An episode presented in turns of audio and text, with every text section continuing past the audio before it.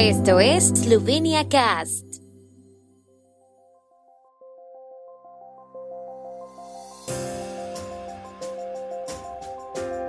Noticias. Entran en vigor a partir de hoy los cambios en el impuesto sobre la renta en Eslovenia. Todavía no se conoce la delegación de diplomáticos voluntarios que se enviará a Ucrania. Reunión del Consejo del Gobierno de la República de Eslovenia para los eslovenos por el mundo. El Festival Gastronómico Altroque Istria vuelve a finales de mayo. Hoy entra en vigor una modificación de la ley del impuesto sobre la renta que aporta una serie de desgravaciones en la tributación tanto de los salarios como del capital. Las soluciones también se aplican con carácter retroactivo desde principios de este año. La deducción general a la que pueden acogerse todos los contribuyentes es de 4.500 euros a partir de 2022, 1.000 euros más que antes. De este modo, todos los empleados tendrán un salario neto ligeramente superior. Hasta 2025, la deducción aumentará hasta los 7.500 euros. La enmienda también reduce la imposición sobre el capital y las rentas de alquiler, entre otras cosas. Vuelve la bonificación para mayores de 70 años, el tratamiento fiscal de las primas por rendimiento será más favorable y el uso de coche de empresa eléctrico para fines privados no estará sujeto a pago de bonificación.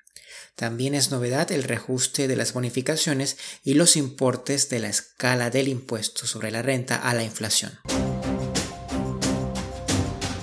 La delegación de diplomáticos que viajará a Ucrania y establecerá una representación diplomática de Eslovenia aún no se ha concretado, según informó ayer el Ministerio de Asuntos Exteriores de Eslovenia.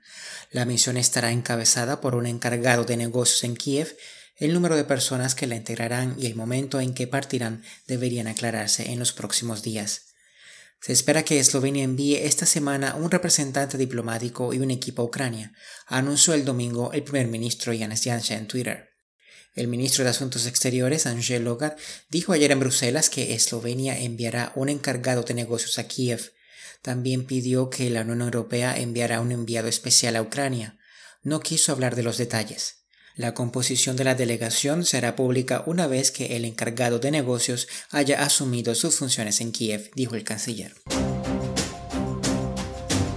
por invitación del primer ministro de la República de Eslovenia y el presidente del Consejo del Gobierno de la República de Eslovenia para los eslovenos por el mundo, Janes Janša, el Consejo del Gobierno de la República de Eslovenia para los eslovenos por el mundo se reunió ayer en Ljubljana.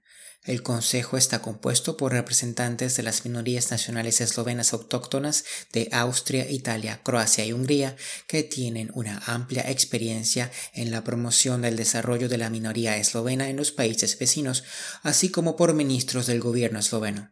Helena Jaklic, ministra de los eslovenos por el mundo y la vecindad fronteriza, también participó en la reunión como vicepresidenta del Consejo. El debate principal se centró en dos temas importantes, el futuro de los eslovenos en el extranjero y la preservación de la lengua y la identidad eslovenas en el exterior, así como el papel y la actitud de la República de Eslovenia a este respecto. El presidente del Consejo, el primer ministro Janša, dio la bienvenida a los asistentes y expuso brevemente el futuro de la identidad eslovena en el extranjero. Habló del cuidado de la lengua y la identidad eslovenas, recordando el pensamiento del difunto Justin Stanovnik, la identidad es lo que eres y lo que quieres ser. Destacó el fortalecimiento de la cooperación entre las instituciones culturales de ambos lados de la frontera, el papel de los jóvenes, que deben ser una prioridad en todas las actividades, y la actitud estratégica de la República de Eslovenia en este ámbito. Destacó los esfuerzos del gobierno por fortalecer las buenas relaciones con sus vecinos, incluyendo el deseo de asegurar que los derechos de las minorías de nuestros compatriotas en estos países se mantengan lo más posible. La ministra Helena Jaklic dio la bienvenida a todos los presentes y se congratuló de que la reunión de ayer pudiera celebrarse a pesar de la actual situación epidemiológica. A continuación hizo una breve presentación de las actividades y los esfuerzos de la oficina durante el año y el plan para el próximo año. La oficina ha reforzado su cooperación con el Ministerio de Economía, también con vistas a crear un espacio económico común y con el Ministerio de Agricultura en el que están vinculados por un proyecto de creación de una granja modelo. Destacó la buena cooperación con el Ministerio de Educación, que es uno de los interlocutores clave para ayudar a los eslovenos por el mundo a consolidar sus conocimientos de esloveno.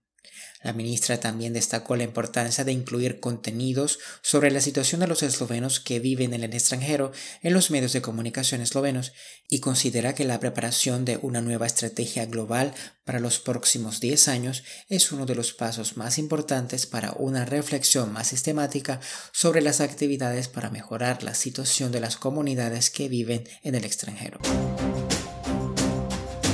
Tras el éxito de la cooperación e integración del turismo del destino Copper con los proveedores locales de gastronomía de Istria, esta primavera también estará marcada por los favores de Altroque. El Festival Gastronómico Altroque Istria vuelve al patio de Vina Copper el 26 de mayo. El evento volverá a celebrarse los últimos jueves de los meses de mayo a septiembre, según el Instituto de Juventud, Cultura y Turismo de Copper. El evento, concebido como un mercado culinario con platos de Istria y vinos locales y otros productos de Istria, se trasladará una vez más de la ciudad a varias localidades rurales. El tiempo en Eslovenia. El tiempo con información de la ARSO, Agencia de la República de Eslovenia del Medio Ambiente. Cielos despejados. Habrá una ligera brisa en Primorska con vientos del este. Las máximas diurnas serán de 12 a 16 grados, con máximas de hasta 18 grados centígrados en la zona de Gorishka.